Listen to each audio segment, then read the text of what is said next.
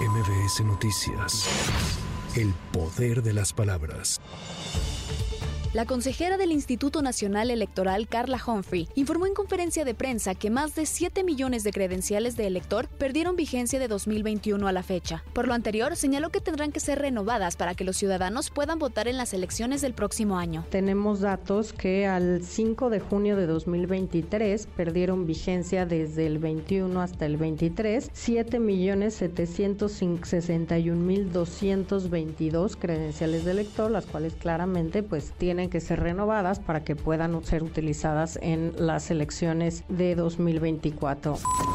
El diputado Hamlet García anticipó que la bancada de Morena en la Cámara de Diputados alista denuncias contra la senadora del PAN Xochil una por los actos anticipados de campaña que llevó a cabo ayer domingo en el Ángel de la Independencia y otra por su intervención en la tribuna del recinto durante la sesión de Congreso General del pasado viernes primero de septiembre.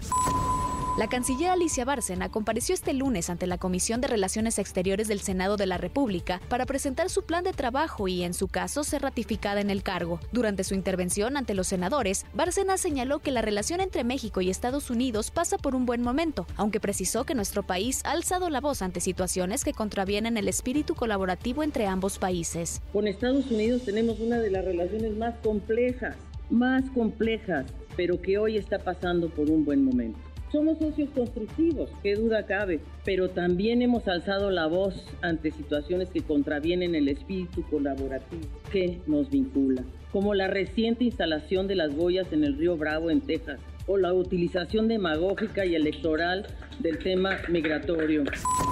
El alcalde de Monterrey, Luis Donaldo Colosio Riojas, descartó buscar la presidencia de México el próximo año por tres motivos. La situación política del país, la falta de madurez tanto personal como laboral, además de su familia. Asimismo, Colosio Riojas reiteró que a la actual alianza le falta un movimiento ciudadano y le sobra un PRI, ya que su presidente no ha logrado un trabajo satisfactorio.